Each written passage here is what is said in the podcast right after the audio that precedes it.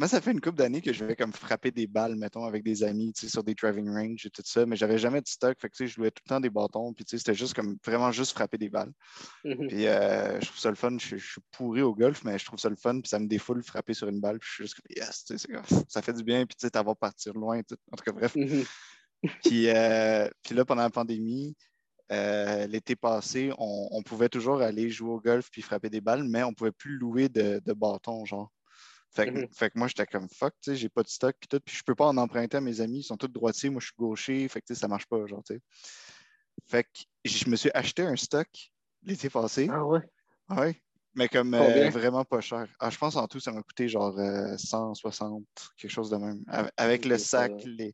c'était un stock qui avait été utilisé trois fois seulement. C'était Ah un, ouais, un mon kit Dieu. de riche là, qui qui voulait plus jouer au golf, fait que son grand-père, il, il leur vendait son stock. Puis en tout cas, bref, il a mis genre des balles, il a mis euh, le, le sac, les clubs, tout. C'était une grosse histoire. Mais en tout cas, bref, Les clopes.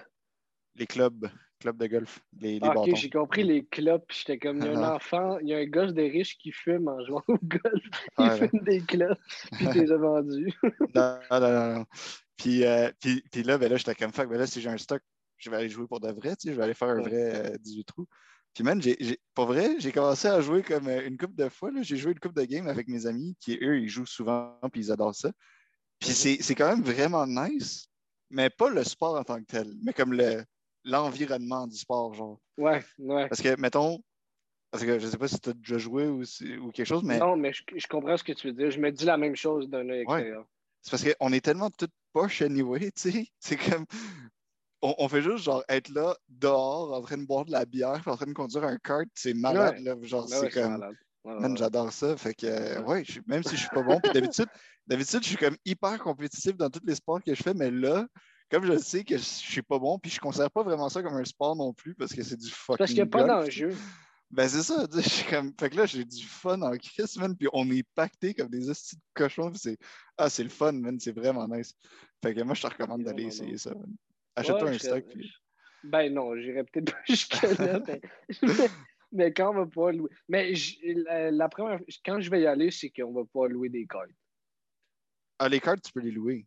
Ah ouais? Fait que tu pouvais pas louer l'équipement, mais tu pouvais louer des cartes? Ouais, ben, parce que normalement, un card, c'est pour aller jouer, puis quand tu joues, c'est que t'as un, t'as un stock, là, normalement. là. Ouais, mais tu si tu Genre, moi, quand j'allais au driving range, mais- Quand j'allais au driving range, à la place où est-ce qu'il y avait le terrain, là, ils louaient des bâtons pour le monde, mais c'est comme un bâton à la fois, mais tu peux pas jouer une game avec juste un stick, là, genre, ça, ça prend plusieurs sticks différents, là, fait que, euh, Ouais, fait que, ouais, c'est ça. Fait que là, tu pouvais louer, mais une fois que tu étais rendu là, c'est rare qu'il y ait des clubs qui louent. euh, ben, ça se fait, je pense, mais en tout cas, mais ouais. Des, des sets au complet, je suis pas sûr. Puis Le encore plus proche que je me suis rapproché du golf, c'est dormir dans un. Ah, t'as déjà dormi dans un golf? Ouais, l'été dernier, en-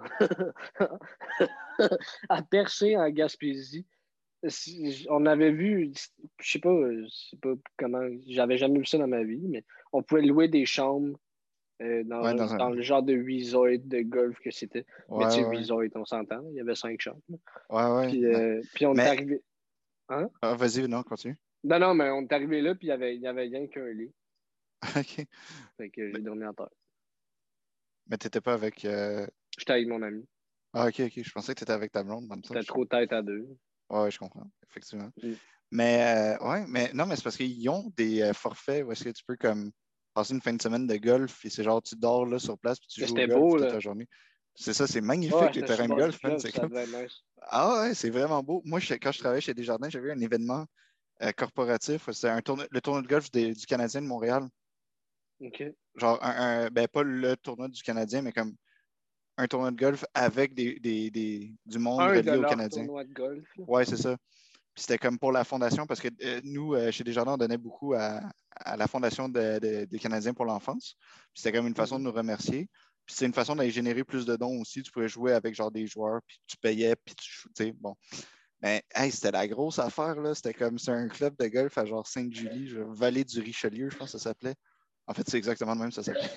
puis man, c'est genre euh, Tu arrives le matin, ils te donnent un déjeuner. Là, après, tu as de la bière comme des drinks, genre à chaque trou. Genre, c'est comme c'est malade. Là, Après, tu reviens, tu prends une douche, tu t'habilles en soute, tu vas souper, genre, c'est comme un souper, genre 5 services. Ah ouais, grosse histoire. Là. Même Mais pire que ça, ceux- tu arrives, en char, tu leur donnes ton stock, puis après, tu vas parker ton auto, puis eux, ils, ils te le mettent sur ton carte euh, de départ là, pour plus tard. c'est C'est comme- C'est c'est pas possible de faire moins d'efforts que ça. Ah ouais, exact, c'est ça. Ça n'a vrai. aucun sens. On dirait. tu sais, C'est à se demander pourquoi c'est un sport. Tu sais. Ouais, Tu fais tellement rien, c'est ridicule. là. ouais, mais moi, c'était tout comme- l'aspect genre euh, d'être prise en charge du, du départ jusqu'à la fin. Hey, c'était malade, là. Ouais, c'est comme. incroyable. Ah, puis C'est drôle parce que, bon, il y avait des joueurs du Canadien, il y avait d'anciens joueurs du Canadien. Il y a un joueur, c'est Chris Nyland. Je sais pas si j'imagine toi tu. Ok, bon. Chris Ouais. Nyland, qui c'était un bagarreur dans le temps, là, mais comme reconnu à travers la ligue, puis il jouait pour le Canadien. C'est un gros goon là, qui sais, Puis lui, il est, il est resté à Montréal après avoir joué. Ou plutôt, il, non, il, est- il a été échangé, puis il est revenu plus tard, puis il, il vit à Montréal. Bon. Mhm. Il était là. OK? Puis là, moi, genre, je, je marche, puis je le croise. Genre, je- j'étais allé chercher quelque chose dans mon auto, puis je reviens vers le, le, le resort, genre, puis je le croise. Puis genre, on s'est comme fixé dans les yeux. Mais comme moi, parce que je suis comme impressionné, tu sais, puis je suis comme, oh shit, c'est Chris Nyland. Puis tu sais, j'approchais, puis j'étais comme, ben oui, c'est Chris Nyland, oh my god, hein, c'est hot. Puis lui, il me regardait, genre, qu'est-ce que tu veux, toi, Chris? genre, mais Ah le gars, il est comme, ouais, puis le gars, il est comme vieux, là, il a genre, comme, je sais pas, moi, 60, coques, quelque chose, tu sais, là, j'étais comme, je suis sûr qu'il pourrait quand même me péter la gueule, genre, genre, juste parce que je l'ai regardé croche. Puis là, genre, au moment qu'on se croisait, puis que je sentais qu'il allait me sauter dessus, j'ai fait comme, hey Chris, genre, puis il était comme, hey, genre, puis ça, ça a comme fini là, mais j'étais comme, oh fuck, c'était quand même impressionnant. les goons, euh, les goons de hockey, c'est les gens les plus dangereux et épeurants qui existent.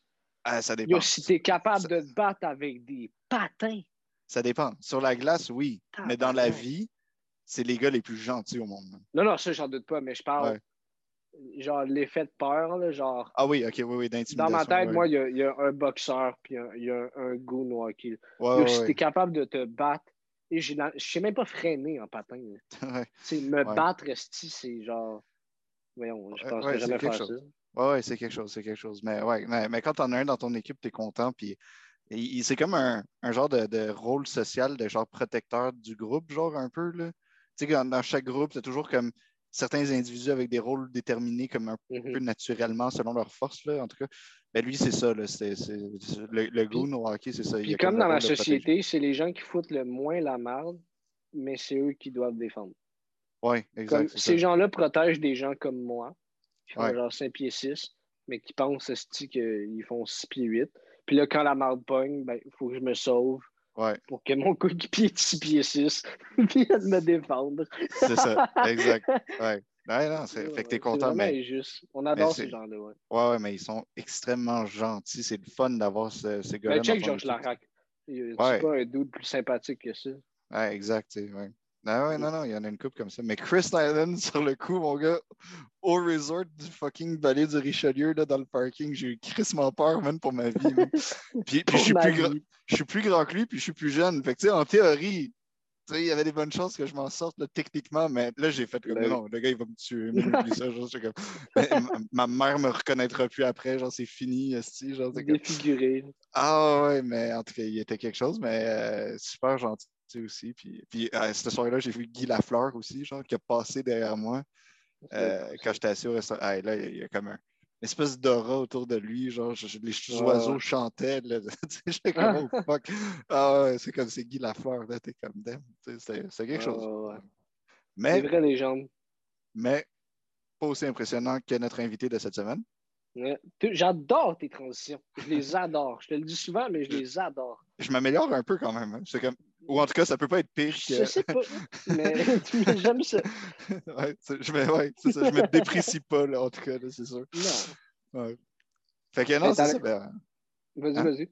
non, j'allais juste dire, ben, on a reçu Pierre Hébert. Très, très content de l'avoir reçu.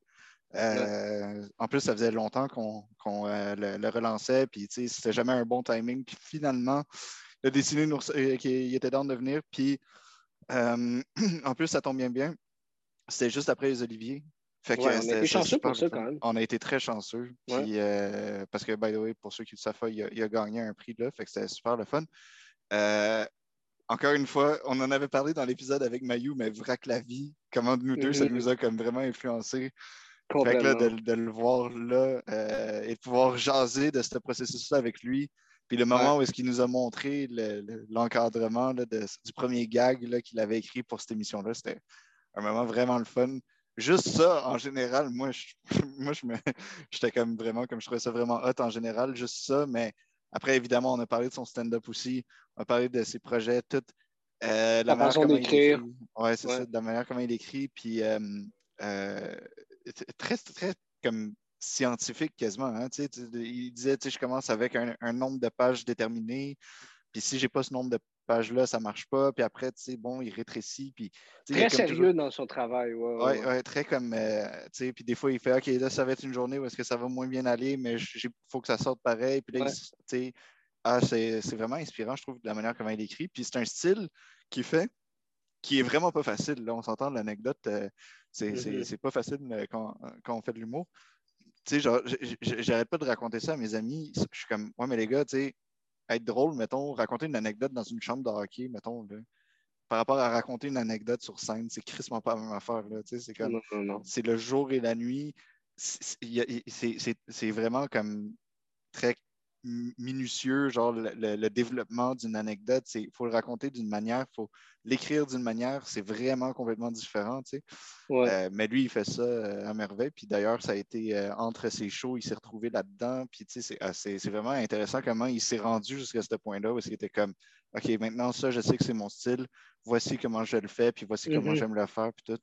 Fait que, euh, ouais, écoute, il y a tellement de choses à dire, mais je veux pas trop spoiler d'épisode parce Ouais, que c'était vraiment. Mais c'est vrai qu'il y a beaucoup de choses à dire. Moi aussi, tout ce que tu dis, c'est vraiment avec ça me ça, ça, ça m'a touché, mais aussi j'ai trouvé j'ai trouvé vraiment cool aussi sa, sa, sa, sa philosophie, sa façon de penser. Tu sais, c'est un gars qui, euh, qui, qui, qui m'a l'air, d'après ce qu'on a vu dans le podcast, d'être tu sais, très ouvert, très, tu sais, si ça Ouais. tente de faire ça, fais-le, puis c'est Ouais. ça qui est important, puis blabla. Super, euh, pas du tout dans le jugement, très dans le, tu sais, parle de ce que tu as envie, de ce que, ce que tu es, de, tu sais, comme, en voulant dire quasiment ce cache de limite, là, finalement, là, tu sais, Ouais, tu fais, tu fais ce, que, ce qui te parle, puis c'est tout, puis c'est chill, puis de pas écouter euh, euh, ceux qui disent le contraire, puis etc. Puis la, la, la- la- l'aspect sur le, le fait d'é- d'écrire en quantité aussi, qui, sais, qui, qui- qui est important aussi en humour. C'est vrai que il y a quelque chose de mathématique quand même. Dans, dans plus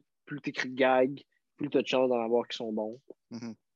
Mm. Moi, j'aime euh, j'aimais aussi beaucoup son rapport avec euh, la créativité. Il, il- il disait souvent, on lui posait souvent des questions, puis il répondait souvent en disant, comme, en commençant par en créativité, là, c'est comme vraiment Mhm. intéressant parce qu'on voit que c'est ça, ça a une certaine importance pour lui euh, au niveau des restrictions aussi. Il disait il y a certaines affaires que ça restreint la créativité, puis ça, c'est pas bon. Il ne faut pas que tu aies sa créativité, puis tout. Euh, donc, non, c'était vraiment intéressant. Donc, euh, très, très, très, très content de l'avoir eu. Euh, c'est un modèle avec lequel on a comme grandi, puis tout, puis euh, il, il est reconnu dans le milieu pour tout ce qu'il fait. Fait que, c'est super, vraiment cool de, de- de l'avoir eu au podcast. Ouais, ouais, ça a été un, ça a été un vrai honneur. Je- J'espère que, que, que vous allez apprécier autant que nous. Sérieux, c'était une, une magnifique discussion. C'était vraiment, vraiment euh, très instructif et très le fun aussi. On, on a eu du fun dans l'affaire. Euh, si vous aimez le podcast, si vous avez aimé l'épisode, euh, n'oubliez pas de- de- de- d'aimer notre épisode, de nous mettre 5 étoiles euh, là où, c'est possible. Partagez-le aussi si ça vous parle, si vous avez aimé ça. Euh, pour nous, c'est toujours apprécié parce que ça fait voyager le, le- le podcast. Suivez-nous sur les réseaux sociaux euh, également.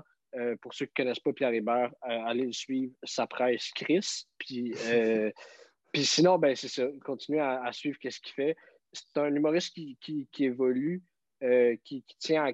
Je Ouais. pense qu'il qui, tu sais, qui- il y a des humoristes, des fois, je pense qu'on peut dire qui qui, qui qui sont pas nécessairement tant à cheval vers leur évolution, vers le fait d'être tout le temps meilleur, là, qui s'assoit peut-être un peu plus, comme n'importe qui. Là, tu sais, je pense que c'est normal, mais Pierre est vraiment pas ce, euh, Mm. ce genre de personne-là, ce genre d'humoriste-là, j'ai l'impression. Fait que, allez le suivre, son troisième spectacle qui nous parle, risque d'être vraiment, vraiment cool. Moi, j'ai très hâte de le voir en tout cas. Ouais. allez suivre Pierre Hébert, allez suivre Sacha sur sa page Facebook, puis son Tinder. Puis... LinkedIn aussi. Ah ouais, bon, tabarnouche, c'est cool. c'est vraiment réseaux sociaux. Fait que c'est ça. Puis moi, allez me suivre sur les réseaux sociaux aussi. Puis euh, ben voilà, bon podcast la gang. Merci de nous écouter. Salut.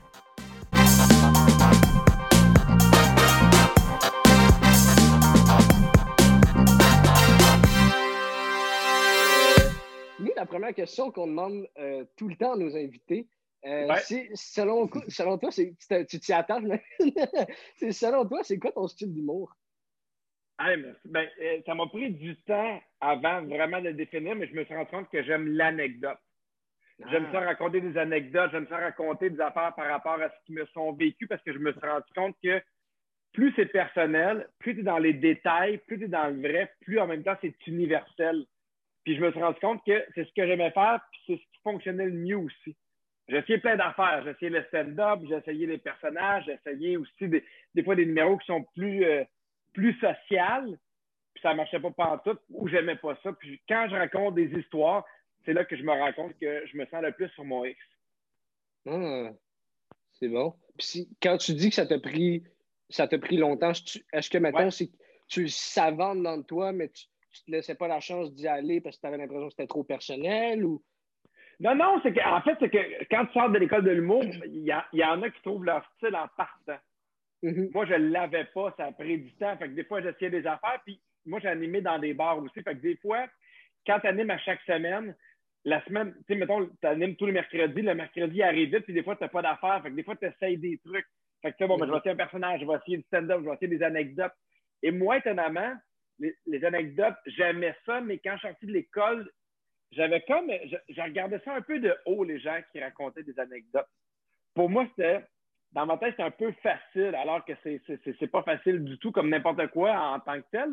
Mais à un moment donné, ça m'a pris au moins. Euh, tu sais, même dans mon premier show, dans mon premier one-man show, il y a du personnage, il y a des anecdotes, il y a du stand-up.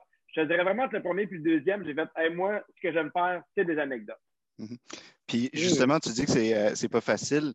Euh, c'est vrai que c'est pas facile. À quel point que tu arrives, toi, à justement garder le, focus de, l'auditoire sur ton histoire? Parce qu'il y a des montées, il y a comme un certain rythme. Il y a, euh, contrairement au stand-up, mettons, est-ce qu'il y a comme un gag à chaque ligne, là, quasiment, c'est pas nécessairement pareil. Comment tu fais, toi, pour dealer avec tout ça? Ben, j'ai l'impression, tu sais, mettons, quand tu fais du stand-up, c'est vraiment mon feeling, mais à chaque fois, c'est une prémisse, un punch, une prémisse, un punch. Ce que j'aime de l'anecdote quand je raconte des histoires, c'est que les 30 premières secondes servent de prémisse. Puis après ça, ça peut être gag, gag, gag, gag, gag. Parce que quand tu commences à raconter à des gens où ce que tu es, ce que tu fais, tu leur donnes l'information, puis après ça, tu peux, tu peux euh, mettre du stock, mettre de la viande autour de l'os. c'est ce que j'aime parce que dans une anecdote, au bout de 35 secondes, les gens ont une image dans la tête. Pour moi, une anecdote, c'est un mini-film où ils sont au courant de qui est là, qu'est-ce qui se passe, quel endroit. Puis j'aime m'imaginer que si on raconte une bonne anecdote, les gens sont capables de l'avoir visuellement un peu comme quand on lit un livre. Quand on lit un livre, il y a chacun qui s'imagine le personnage qu'il a dans sa tête, qui s'imagine dans quelle maison il habite, ainsi de suite. Si tu fais un bon monologue, un, bon, en fait, un bon, euh, une bonne anecdote, dans 40 secondes, dans d'une minute, les gens te suivent dans ce film-là. Fait que j'ai l'impression qu'au contraire, encore plus facile de garder le, spectateur dans un récit parce qu'il y a un début, il y a une fin, des fois, on ne sait pas ce qui arrive, mais j'ai l'impression que c'est encore plus facile. Hmm. Mais c'est quand même, moi personnellement, je trouve ça difficile parce que c'est euh, faut être précis, d'écrire tout ce que tu vois, tout ce que tu vis, tout ce que tu ressens. Euh, à, quel point que tu as réussi à comme, euh, pratiquer ce style-là qui est vraiment pas facile et le maîtriser vraiment rapidement. Ben, c'est parce que quand, j'ai commencé, moi, à comprendre que c'est ce que j'aimais, les anecdotes, à un moment donné, tu commences à savoir qu'est-ce qui fonctionne. Tu sais, moi, je pense que qu'est-ce qui est bien, c'est d'arriver à, retirer tous les détails d'une anecdote. Tu sais, mhm. ça peut être comment le gars est habillé, où est-ce qu'il est, qu'est-ce qui se passe. Puis quand, à un moment donné, tu le sens dans un filon qu'il y a quelque chose de drôle là, mais ben là, tu, vas vraiment y aller à fond. Mais c'est vraiment en en faisant plein d'anecdotes. Moi, je me rappelle ma première anecdote, là, que j'ai raconté, a duré 6 minutes et demie, puis pour moi, c'était le bout de la marde. J'étais vraiment content, puis je me ça drôle, puis je me disais, c'est le fun. ça dure 6 minutes et demie, mais il y a un début, il y a une fin, il y a un punch-out. Puis tu vois, dans mon dernier show, c'était 15 minutes les anecdotes. Puis je trouvais que ça passait vite. Fait qu'à un moment donné, c'est vraiment de l'habitude, c'est de l'expérience. Mais en même temps, quand tu sens qu'il y a de quoi. Moi, là, ah, j'ai toujours la technique des six pages. Moi, j'écris tous mes monologues ou mes, mes, anecdotes à la main. Tous mes numéros, je les écris à la main. Puis après ça, je les écris à l'ordinateur. Mhm. ben, il faut que ma première version soit six pages. Parce qu'une fois l'ordinateur, il faut qu'elle soit six pages parce que quand je vais couper mes affaires, elle va en avoir quatre. Mais je sais que avant même de, le casser dans un bar ou dans, dans un n'importe où, je vais être rendu à la version 5, 6, 7, 8, 9. Mais si je n'ai pas six pages dans ma première version, je vais manquer de jus rendu à la version 2, la version 3, la version 4. Ah. moi, c'est vraiment ma première affaire. Est-ce que j'ai six pages?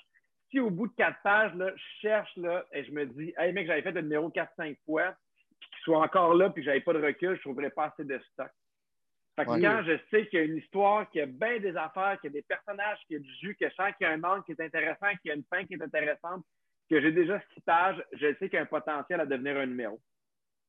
Ah, OK. Puis si tu tu ça la plus grosse part du. Si tu là la grosse difficulté dans ton processus d'écriture, c'est de réussir à écrire six pages, puis après ça, le reste est plus facile ou au contraire? Euh, non, parce que c'est la première étape, en fait. Ça fait juste me dire est-ce qu'il y a assez de jus pour un numéro? OK. Est-ce qu'il y, en a assez? Après ça, euh, sais, parce que ça dépend tellement parce que des fois, tu écris un numéro, là, puis à 90% il est dans sa forme finale parce que tu as déjà trouvé ce que tu voulais, puis c'est super bon. Puis il y en a d'autres que tu aimes le numéro, mais après la première version, il va rester 15 puis il va falloir que tu fasses 20 versions avant d'avoir une version qui est proche d'être finale. Fait que chaque numéro est tellement différent dans sa difficulté. Dans...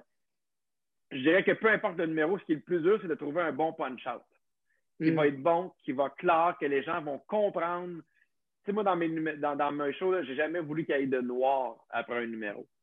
Mhm. J'aime pas être obligé de dire aux gens, noir, le numéro est fini, on passe à autre chose. À la limite, j'aime avoir un punch-out, puis j'aime enchaîner dans d'autres choses pour que les gens ne se rendent pas compte qu'on a passé d'un numéro à un autre.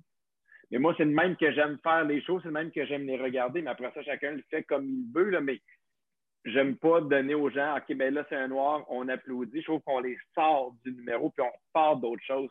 Mm-hmm. dans, mon, dans mon show, j'ai plusieurs anecdotes mis une après l'autre, mais j'essaie de m'avoir un show d'une fois sans entracte pour que ce soit quand même une grosse histoire pour tout le temps garder les gens. Mm-hmm. Oui, oui, oui. Oui, puis c'est important, un punch-out euh, pour une anecdote. c'est comme le monde y attend l'anticipation, le build-up, puis là, à la fin, le gros punch. Fait que c'est. Oui. Il, faut que ça soit là, tu sais. Exactement, exactement. Mm. Sens-tu que c'est plus facile à, à, mesure que, que ta carrière a évolué à mesure que tu vieillis, que c'est plus facile de faire de l'anecdote que, mettons, à ta sortie de l'École nationale de l'humour, parce que forcément, tu as vécu plus de choses. Oui. Ben, je pense que oui. Je pense que oui, parce que, tu sais, au début, tu n'as pas vécu grand-chose. Puis, tu sais, moi, des fois, il y a des gens qui me disent Ah, j'aimerais ça être humoriste, qu'est-ce que je devrais parler, puis c'est quoi les trucs, tu sais. Puis moi, j'aime tout le temps les deux mêmes trucs. Écrit, écrit sans arrêt, puis parle des affaires que tu aimes ou que tu connais. Tu sais, mhm. moi, au début, j'écrivais des affaires. J'écrivais des affaires sur avoir des enfants. J'avais 25 ans, j'avais pas d'enfants, j'en voulais. Tu sais, j'en voulais, mais je, ça me donne rien d'écrire là-dessus parce que c'est pas quelque chose qui m'habite. Que ce soit du stand-up, que ce soit de l'humour engagé ou de l'anecdote, je pense qu'il faut que tu sur quelque chose qui t'habite, que tu aimes profondément. Tu sais, c'est vraiment de la gymnastique. Moi, je me rappelle quand je sortais de l'école, j'écrivais, je me donnais comme objectif d'écrire cinq gags par jour. Puis des fois, là, il était long le quatrième puis le cinquième avant que je trouve un gag qui est vraiment prémisse, punch, qui était bon. Puis tu vois, là, dans mon dernier show, souvent, je pouvais écrire 35, 40, 45 gags par jour, 50 gags par jour. Ils n'étaient pas bons, là. Ils n'étaient pas tous bons, là. Puis mm. des fois, j'en gardais 5, des fois, j'en gardais 10, des fois, j'en... Mais, mais tu sais, c'est vraiment la quantité qui fait que, hey, là, on en a 40, essayons les 20 meilleurs pour voir qu'est-ce que ça donne. C'est mhm. vraiment seul. Puis évidemment, quand tu vis des affaires puis que tu sais que tu aimes l'anecdote, mais il y a des fois des affaires qui, qui, captent, tu fais OK, ça, je pense que je peux en parler. Ça, c'est drôle. Puis des fois, c'est dans le regard des autres. Moi, je raconte des, affaires de la vie de tous les jours, des fois, des amis, puis là, je, me raconte rit, puis là, je fais OK, il y a peut-être un potentiel de numéro là que moi, je n'avais pas vu. Mais plus tu avances, plus tu sais que tu fais l'anecdote, plus tu es, plus, plus es attentif à, ce qui peut se passer autour de toi. Mhm. Mais justement, euh, ton, processus, là, à, travers le moment où est-ce qu'il t'arrive de quoi, mettons, ou que tu racontes de quoi à tes amis, puis là, tu constates qu'il y a un potentiel drôle, jusqu'au moment que euh, tu vas le mettre sur papier, admettons, dans ta, technique des six pages, là, comment ça fonctionne exactement? Comment tu penses à travers tout ça? c'est jamais pareil. C'est jamais pareil. Je pense que c'est la beauté de la créativité, dans le sens qu'il n'y a tellement pas de marche à suivre. Mhm. Il n'y a tellement pas de, de, de, de recettes pour chacun. Là. moi, l'exemple que je donne toujours, c'est que moi, j'ai des amis qui aiment ça écrire dans un, dans un, euh, dans un café. Moi, je suis incapable d'écrire dans un café. Si on parle de créativité, là, outre les idées, outre ce que tu écris sur papier, il faut que tu comprennes c'est quoi ta structure créative à toi. Moi, si j'écris chez nous de 10 heures le matin à 2 heures, c'est là que je me suis rendu compte que je suis efficace. Je ne suis pas efficace la fin de semaine, je ne suis pas efficace le soir, mais j'ai des amis, moi, qui écrivent le soir, quand les, gens sont couchés, puis écrivent, mettons, de 9 h le soir à minuit, puis c'est là que ça bouillonne. Mais plus, plus tu en fais, plus tu comprends qu'est-ce qui est fonctionnel pour toi, qu'est-ce qui marche bien. Fait qu'une fois que tu as ta, routine d'écriture, ben après ça, tu rentres tes numéros. Mais tu sais, je me rappelle à un moment dans, mon show, j'ai un numéro où, euh, euh, je raconte qu'il y a un banc de bébé dans mon auto qu'on avait installé pendant que ma blonde était enceinte, qu'il y avait une espèce de couloir qui était comme un sac de couchage puis qu'il y a une madame qui l'a vu, puis qui a pensé qu'on avait laissé le bébé dans le char, tu sais. Mais en fait, en même temps, on est allé magasiner, j'ai fait à ma blonde, je fais, on faut l'enlever de là parce qu'il y a quelqu'un qui va penser à ça. Puis là, j'ai allumé, je fais, OK, je pense que ça fait un numéro qui est intéressant. Puis des fois, c'est le contraire. Des fois, tu écris, puis là, tu penses à une anecdote qui s'est passée il y a quatre ans, puis là, tu allumes sur l'idée. C'est jamais, jamais, jamais, jamais mm-hmm. pareil. Puis c'est ça qui est calice parce qu'il y a plein de monde qui aimerait ça faire de l'humour, puis qui aimerait ça qu'on leur dise, mais ben, tu pars du point A, jusqu'au point B, mais c'est jamais de même. Des fois, tu pars au point C, des fois au point D, des fois, tu vas te rendre au point C. Puis, tu sais, jamais, jamais, jamais. Tu sais, moi, j'avais été voir un show de Mike Ward au Vieux Clocher de Sherbrooke. C'était super jeune, qui avait fait un numéro sur les années 80, qui n'avait pas super bien marché. C'était pas un succès. Tu sais, j'en ai reparlé plus tard. il disait, écoute, puis il m'avait raconté que cette journée-là, c'est la seule fois qu'il a fait ce numéro-là. Ça n'a pas marché, mais il aimait tellement l'idée qu'il en a fait une émission de télé, puis c'est ça qui a fait Poudy puis Chabot. Mais tu sais, tu vois, ça, c'est un accident parce qu'il pensait que c'était pour la scène. Il est arrivé finalement pour la télé, puis ainsi de suite. Fait il n'y a jamais vraiment de formule. Je pense qu'il faut que tu sois attentif, il faut que tu sois alerte, puis après ça, il faut que tu sois travaillant. Ouais, ouais. Il y a beaucoup d'apprentissage de soi aussi, tu sais, là-dedans. Ah oui, vraiment. Ouais. Vraiment. Puis tu sais, j'en parle, parle, encore, mais de, ta routine de travail, comment. Tu sais, moi, j'écris à main, puis j'écris j'écris plein de gags, puis après ça, quand j'ai une anecdote, je pars, je pars, mais il y en a d'autres que c'est pas, pas de même pantoute. Tu sais, mettons, Phil Laprise, lui, il aime ça, arriver avec une idée, puis Phil, il est bon en improvisation, puis il va le faire live, puis il va trouver des jokes live, puis après ça, mm. il va se filmer, puis il va s'enregistrer. Mais Phil, il a trouvé que ça, c'est sa façon à lui. Moi, c'est pas ma façon, ça marche pas. Je vais être à l'aise pour improviser quand je sais qu'il y a 90% du numéro qui est là. Mais Phil, avec le temps, il a trouvé ça. Moi, j'ai trouvé que pour que ce soit l'écriture avant, il faut que j'aille cinq versions avant d'en faire une, puis ainsi de suite. Mais il faut que tu trouves ta façon de faire à toi. Ouais, ouais, ouais. Ouais, définitivement, définitivement. Puis tu t'amènes euh, Phil Laprise dans la conversation, puis c'est parfait parce que euh, on a reçu aussi Pascal Mayou, il y a de ça quelques épisodes, qui a travaillé avec toi et Phil. Euh, moi, avec la vie, je, je pèse mes mots quand je dis que ça a forgé mon, euh, mon enfance. C'est ma génération totalement. Puis, non seulement c'était excellent, et moi, je veux savoir, euh, on dirait que là, c'est malade. J'ai accès euh, aux coulisses de tout ça. Comment, comment est venue l'idée de ça? Ça a été quoi le processus créatif, finalement, de, de cette émission-là? Il y a eu bien des étapes. la première, il faut dire que Phil animait des soirées d'humour à Hall. Et dans le temps, moi, je, commençais et j'avais pas nécessairement beaucoup de, de, bars où je pouvais aller faire des numéros parce que quand tu n'es pas connu, parce que dans le temps, il n'y avait, pas beaucoup de bars, mais il faut que tu sois invité pour faire un bar. Tu peux pas décider que tu arrives et tu fais, tu fais un bar. Ça pas long, il y a ma blonde qui fait imprimer des affaires. Mais lui, il animait, fait il disait Hey, Phil, ça te dérange-tu? Aux deux semaines, moi, je vais faire une chronique. Retour d'entraque, 5-7 minutes, essayer des affaires juste pour me donner euh, d'expérience sur scène, juste pour faire des trucs. Phil, fait pas de problème. Et en chemin à Hull, on arrêtait au milieu à Castleman, qui est une ville en Ontario. Il y avait un tigre géant. Puis on se promenait, puis on, achetait n'importe quel gaga. Ça peut être un costume, ça peut être n'importe quoi pour faire un retour d'entraque ensemble. Et on s'est rendu compte vite, vite, vite qu'on avait une belle complicité, une belle chimie. Mm. Là, à un moment donné, il y a des gens qui ont dit peut-être que ça pourrait marcher en télé. Et la première idée que j'avais eue avec Phil, c'est que moi puis Phil, on travaillait dans, dans, dans plein de places. Puis à chaque émission, on travaillait dans un endroit différent. Puis ça fait une de temps qu'on se faisait mettre dehors. Puis à un moment donné, après qu'on avait entendu dire qu'il y avait des, de quoi qui ressemblait un peu à ça. Fait que je fais, hey, sais-tu quoi? Ça va être super simple, deux gars, deux filles, un peu genre un gars, une fille, mais des petits sketchs. Tu sais, de quoi de rythmer. Et dans le temps, à VRAC TV, je sais pas si tu t'en rappelles, mais tu n'avais pas le droit de publicité. Il y a eu un bout où tu n'avais pas le droit d'avoir de publicité pour les kids. Fait que, mettons, tu avais une émission comme une grenade avec ça qui durait 25 minutes, puis tu avais un 5 minutes. Puis Dans le temps, il y avait des Samantha Oops. Je ne sais pas si vous vous rappelez de ça. Ouais, Euh, ouais, il y avait- ouais. Mais il y a plein de petites émissions qui duraient 5 minutes. Fait que nous, quand on est arrivé à VRAC TV, on leur a dit nous, on fait des petits sketchs. Ça pourrait être 5 fois 5 minutes pour combler ces trous-là à cause de la publicité. Et eux autres, ils ont tellement aimé l'émission, ils nous ont dit ben non, nous, de toute façon, on a le droit de la publicité depuis cette année, mais pourriez-vous le transformer en demi-heure? Fait que nous, on est arrivé avec des capsules de 5 minutes, puis nous, on appelait ça la vie en vrac, parce qu'on trouvait ça drôle que ce soit plein de petits sketchs, mais eux, Ouais. ils ont entendu, ils ont entendu vrac la vie.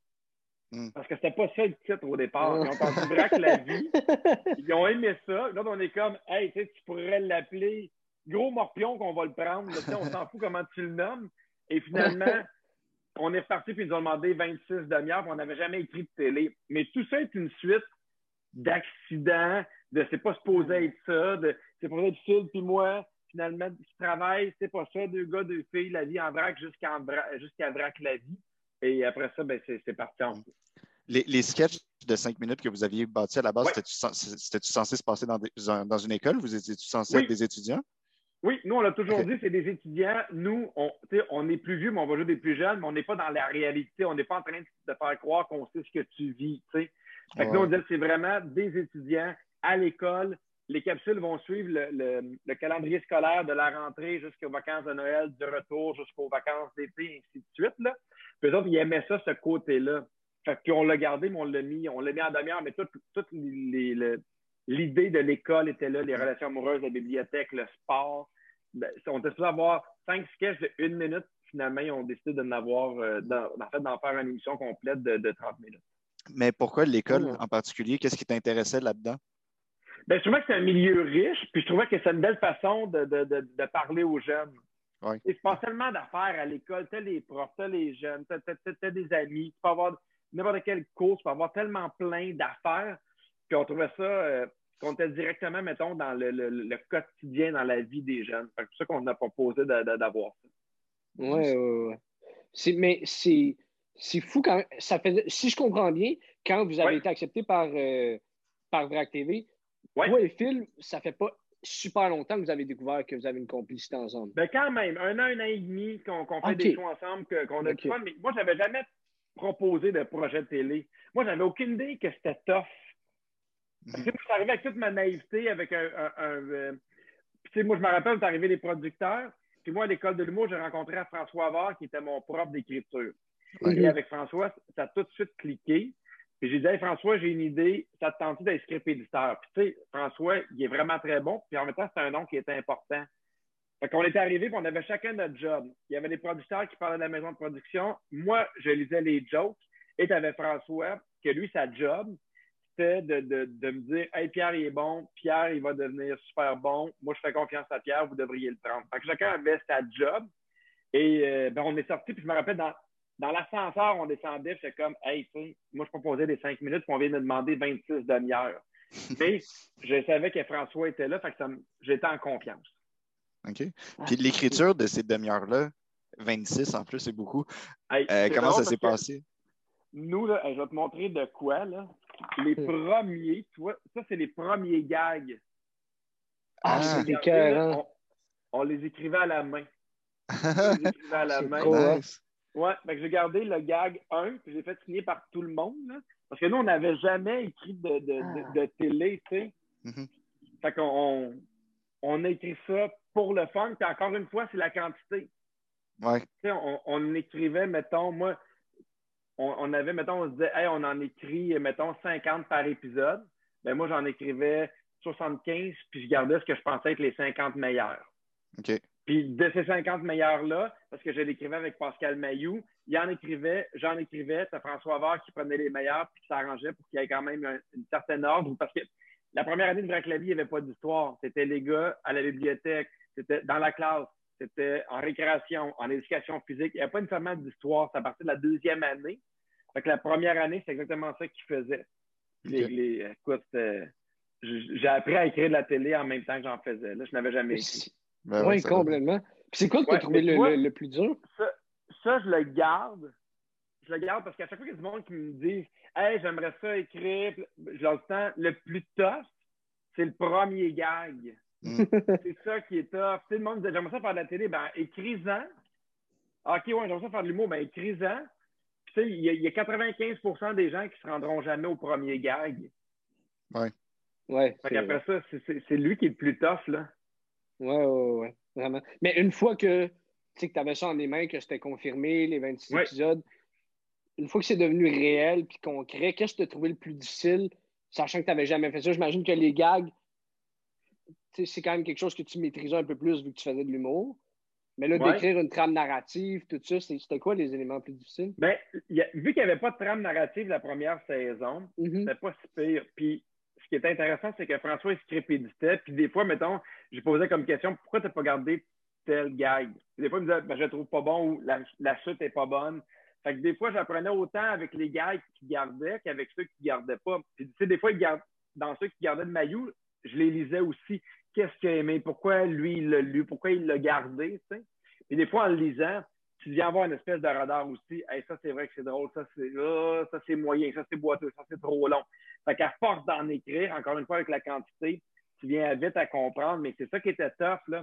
Tu sais, des fois, là, c'est niaiseux, mais tu fais, bon, mais il faut que j'écrive 50 gags, je suis à 40. Ben, il faut, jusqu'à demain, il faut, il faut en écrire 10 jusqu'à demain, puis après ça, je les envoie. Fait que c'était de, de, de, fournir. François, il m'a déjà dit, la plus grande qualité d'un auteur, c'est de livrer à temps. Parce que tu as beau livrer des meilleurs gags deux semaines après, on s'en contre-torche. Si tu te demandes ça lundi, il, faut que lundi, tu m'ailles livrer tes affaires. Fait que très vite, moi, avec François, j'ai été habitué que si on me demande de quoi lundi, je te livre ça lundi. Si tu me le demandes mardi, ça va être livré mardi. Ouais. ok, cool. Justement, tu parles de, François puis de l'école de l'humour. Ouais. Euh, je me demandais ton passage à l'école, considérant que tu n'avais pas encore trouvé ton style vraiment, ça ressemblait à quoi? Ça t'a-tu aidé? Ça t'a-tu des affaires moins oui, fun? Ça, ça m'a aidé parce qu'il y a beaucoup de gens qui arrivaient qui avaient fait du théâtre, des gens qui avaient fait de l'impro, des gens qui avaient fait, tu sais, qui avaient animé des spectacles à l'école. Moi, j'ai pas fait ça. Il y a beaucoup d'humoristes qui disent hey, moi, à 11 ans, j'ai vu un, show d'humour et je savais que c'est ce que je voulais faire. Mhm. Moi, ça m'a pris du temps. Ça fait 23 ans que j'ai fait hey, j'aimerais ça faire de la scène. Fait que je suis pas arrivé avec cette passion-là que j'avais depuis 10 ans, puis un bagage d'impro, puis un bagage de théâtre. J'avais pas ça. Fait que pendant l'école, encore là, j'ai essayé plein d'affaires. J'ai essayé euh, des personnages, de l'humour social, de l'humour engagé. Puis je pense que c'est une bonne affaire. C'est là qu'il faut que tu le fasses. Mhm. Mhm. Puis, mais surtout, moi, ce que j'ai appris à l'école, c'est qu'il y, a des, euh, il y a des mosaïques avec les finissants. Puis quand tu arrives, tu vois Martin Marc, tu vois Louis-José, mais tu vois aussi Gilles, puis tu vois Stéphane que tu n'as jamais vu de ta calice de vie parce que tu comprends que c'est pas tout le monde qui sort de l'école de l'humour puis qui va en faire un métier.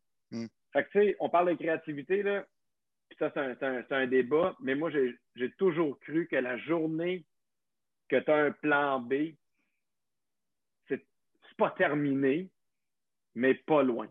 C'est comme si tu acceptais dans ta tête. moi, je me suis dit, ça prendra 10 ans, je travaillerai au, McDo en attendant c'est faux, mais je vais y arriver. Puis j'avais cette détermination-là. Des fois, j'ai l'impression que c'est un plan B.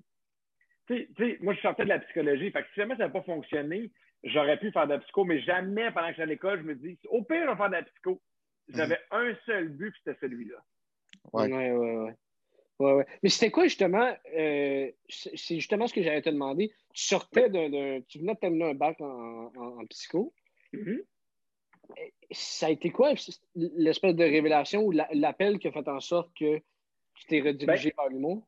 En fait, en fait, moi, j'avais une peine d'amour. Moi, j'avais, je sortais avec une fille à l'université, on était supposé déménager ensemble, travailler ensemble, avoir des enfants. mon plan de marche pour le futur était fait. Et là, cette fille-là m'a laissé grosse peine d'amour. Et à un moment donné, j'étais comme tanné d'en parler avec mes chums. Je trouvais que je pouvais être fatiguant. Et quand tu étais à l'université, il y avait de quoi, genre, les soutiens pour les élèves, tu pouvais rencontrer une psychologue, ça coûtait sa pièce de tes poches. Et c'était comme genre un service étudiant. Fait que moi, avec, le 7 ça me permettait de ne pas avoir à demander d'argent à mes parents puis de leur dire que je faisais une thérapie. Fait que moi, je suis allé voir cette psychologue-là, puis moi, j'ai dit, j'ai plus rien, j'ai l'impression que j'ai tout perdu, tous mes projets d'avenir. Puis elle, elle m'a dit, voilà à l'inverse. Au lieu de voir que tu n'as plus rien, voilà comme une page blanche. Maintenant, qu'est-ce que tu as envie de faire? Et je ne m'étais jamais posé la question. Jamais dans ma vie, je m'étais arrêté pour dire, hey, qu'est-ce que j'aimerais faire? je me rappelle le soir, dans mon lit, je me fermais les yeux puis je me voyais sur une scène. C'est ça que j'avais envie de mm. faire. Fait que là, je fais, bon, ben, gars, je vais m'inscrire à l'école de l'humour, je vais essayer de passer des auditions. Puis si je ne suis pas choisi, ben, je ne serai pas choisi, mais au moins, je vais l'avoir essayé, puis après ça, c'est une porte que je pourrais fermer.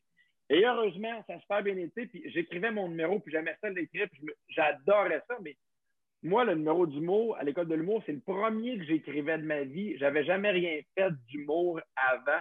Puis effectivement, ça, a fonctionné. Ils ont vu un potentiel. Je ne sais pas où, parce que c'était pourri, mon numéro. C'était vraiment mauvais.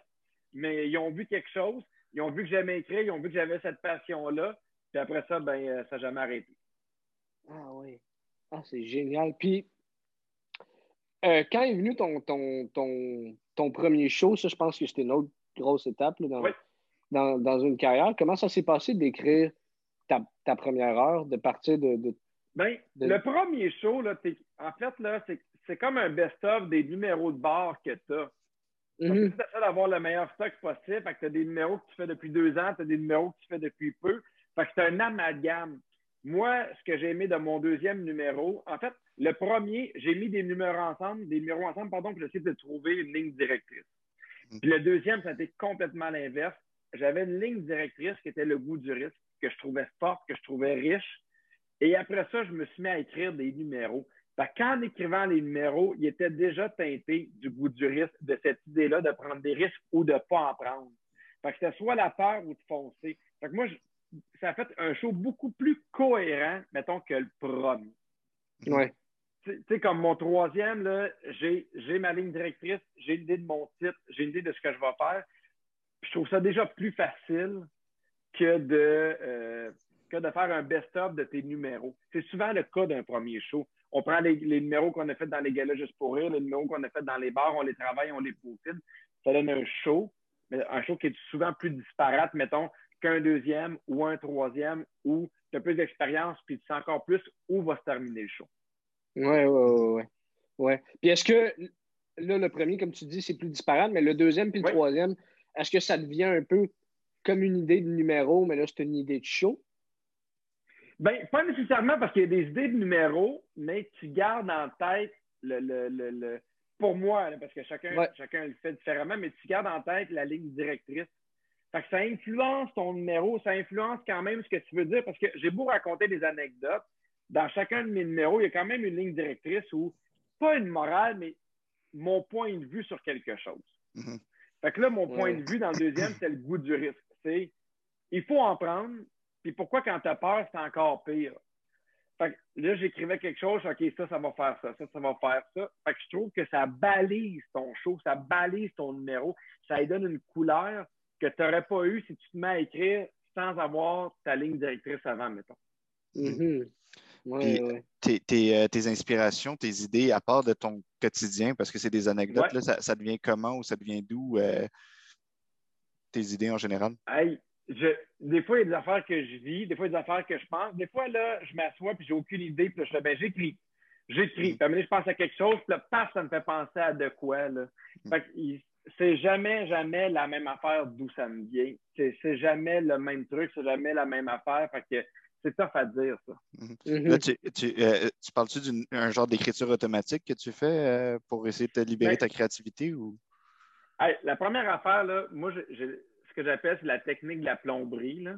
Ouais. Tu sais, dans le sens que quand tu rouvres le robinet, là, dans une nouvelle maison, là, la première affaire qui sort, c'est de la marde. c'est l'eau brune que personne veut. Mais l'eau brune, il faut qu'elle sorte. Fait que des fois, là, je le sais, là, je m'assois, je fais aujourd'hui, je sais que je vais perdre ma journée à écrire ce que j'appelle l'eau brune. à mes idées que j'ai déjà un peu, des réflexes, des affaires que je pense, des affaires que juste parce que je suis rouillé, juste parce que ça fait longtemps que je n'ai pas écrit, mais il faut que ça le fasse quand même. Mhm. cette journée-là, des fois, paf, je le fais, puis le lendemain, OK, OK, je comprends, OK, j'ai une idée. Parce que il y a des affaires qui n'étaient pas bonnes, mais qui me font penser à d'autres trucs, mais il faut que je l'écrive. Ce n'est pas nécessairement l'écriture automatique que, encore une fois, de la quantité, je me dis, bon, j'écris 30 gags, puis souvent dans 30 gags, je pense à quelque chose, je pense à un aspect, je pense à une, piste. Mais moi, c'est vraiment ma façon de fonctionner. J'écris, j'assis, des, des fois, j'ai une idée, des fois, pas pantoute. OK. Mais est-ce que tu écris euh, majoritairement des gags ou est-ce que des fois, tu fais juste écrire, comme tu dis, mettons, des idées ou ta façon de penser sans, moi, avoir de gags? Ben, moi, je vais en gag. OK. Je vais vraiment en gag. J'écris quelque chose, puis là, il faut au moins qu'il y ait, selon moi, je fais, OK, là, il y a un rire, ou ça, c'est un gag. Fait que, mettons, un, non, gag, je pars le deux, gag, je pars le trois, mais ça reste quand même des, des, des histoires, des anecdotes, mais c'est rare que je vais juste écrire des idées. Là. C'est pas ma façon à moi de fonctionner. OK, OK, OK. Puis c'est par après que tu, que tu fais des liens entre ces gags-là pour éventuellement ben, construire un numéro? C'est juste que, tu sais, euh, c'est pas nécessairement des gags de stand-up, mais tu sais, mettons, euh, euh, j'essaie de trouver, mettons, un exemple de, de, de, de, de gag. C'est des fois, c'est je raconte quelque chose, mais juste en racontant un détail, pour moi, c'est un gag parce que le, détail est drôle. Mm C'est pas nécessairement comme du stand-up. Là. Je, je, je, peux dire que je suis dans un bateau, puis là, là j'arrive, puis là, je fais, tu sais, je dis n'importe quoi, mais je fais le, le, le, le, le, le capitaine, il est sous. Puis là, je trouve une joke, j'ai fait qu'il est sous, mais pour moi, c'est un gag. Tu sais. Je fais, moi, je suis un, tu sais, puis là, le bateau tangue tellement que je suis sous, c'est ça qui marche direct. OK, là, pour moi, c'est un autre gag. Mais fait que, vraiment, des fois, ça peut être des détails, ça peut être juste de quoi que je rajoute. Mais si moi, je me dis ça, c'est drôle, ça fait rire, je le compte comme un gag. OK. OK, OK. OK. Puis est-ce que tu es capable de. Dans la façon dont tu écris ton anecdote, est-ce que tout de suite, tu es capable de, de, rajouter les exagérations, la, la, partie euh, fictive tout de suite? Ouais? Oh oui, absolument. Absolument, mais des fois, là, il y a des fois, tu sais, il y a des gars qui vivent seuls. Il y a des gars qui arrivent seuls. Des fois, tu écris, puis tu OK, il y a de quoi de drôle là-dedans. Puis des fois, ça peut être une exagération de deux minutes, ça peut être une exagération de trois minutes, ça peut être un, gag, mais c'est dans les détails. Moi, plus il y a de détails, quand je raconte mes histoires au début, là, j'aime ça, avoir des détails qui sont clairs. Tu sais, mettons, dans le numéro à Mané, je raconte que quand je fais les magazines de poussette, je raconte que euh, la dame, elle a 70 ans. Mais pour moi, en partant, 70 ans, ça me donne du sur son habillement, sur comment elle parle, sur qu'est-ce qu'elle va dire, qu'est-ce qu'elle va faire, plus que j'arrive qu'il y a une vendeuse. Il y avait euh, Woody Allen qui disait, tu sais, lui, il dit jamais un vieux char, il dit une Buick. Ben, dans ta tête, quand tu dis une Buick, tout le monde a l'idée, tout le monde a l'image. Fait que moi, mm-hmm. ma job, c'est de donner des images qui vont avoir des détails. J'arrive dans un char, c'est un gros char. Je m'arrange tout le temps pour qu'il soit imagé, que les gens l'aillent en tête pour que je puisse exagérer. Si la, madame de la poussette, moi, je l'ai exagéré, puis à donné, tu sais, elle, perd ses dents dans mon numéro, mais j'aurais pas pu faire ça si vu que la, vendeuse est de même, est ordinaire, qu'on la voit pas. Fait l'exagération, où les comparaisons ou les surprises vont faire en sorte que tout a un peu du, jus ou est déjà clair dans ma tête. Mhm. C'est vrai que ça, moi, ça, je trouve ça incroyable, la, précision des détails quand tu racontes tes anecdotes. Il hum, nous, on a pris des cours avec Frank Grenier, puis euh, il, nous cite souvent un exemple. Euh, je pense qu'il cite, quand, quand, il nous parle de l'anecdote, justement, il cite une de tes anecdotes que tu vas faire du ski et que tu as un manteau orange, je pense. un vieux manteau orange. C'est ça. il dit, il dit que plus tard, tu reviens dans le numéro après avoir mentionné au début que tu avais un manteau orange, puis là, es comme, tu dis quelque chose genre c'est Tigrou qui descend la piste ou quelque chose de même. Exact. C'est ça. Donc, ça, c'était incroyable quand même. Comment, comment on développe ça, ce réflexe-là de faire comme, OK, je vais comme, tu sais, euh, imaginer ces affaires-là de ben, cette manière? Encore une fois, moi, j'essaie mm. que, j'essaie que les gens souvent, mes anecdotes vont parler de moi. Fait que j'essaie souvent de donner des images aux gens de comment je suis habillé, de qu'est-ce qui se passe, de qu'est-ce qui arrive, tu sais. Puis, tu sais, au début, je fais, hey, j'ai un beau saut orange, orange flash. Puis, des fois, dans mes premiers gags, je ne sais pas pourquoi, mais le fait que je l'ai en tête qui est orange, tu sais, ça, me donne le gag que euh, c'est Tigro qui descend, puis à un moment donné, je rentre dans la clôture orange, puis il n'y a plus personne qui me voit. Fait que, tu sais, plus tu donnes des détails, plus ça te donne des idées sur d'autres choses. Tu sais, c'est-tu des n'importe quoi, mais tu peux raconter une anecdote où tu descends en ski, mais pourquoi pas raconter une anecdote où tu n'as pas de ski? Tu as un ami qui, dit, qui va t'emprunter, mais c'est des skis qu'on. Tu sais, tu peux avoir soit des skis de compétition qui fait, je ne sais pas ce qu'il y a en dessous tabarnak, mais ça va en calice, ou ton père qui fait j'ai des skis pour toi, puis qui t'apporte des skis qui avaient probablement des années 70, où tu colles. Mais juste de choisir quel genre de ski tu veux dans ton, anecdote, ça va influencer ton histoire. Mm-hmm. Fait que tout ça, pour moi, c'est payant. C'est payant pour l'imagination et pour la créativité. Oui, oui, oui.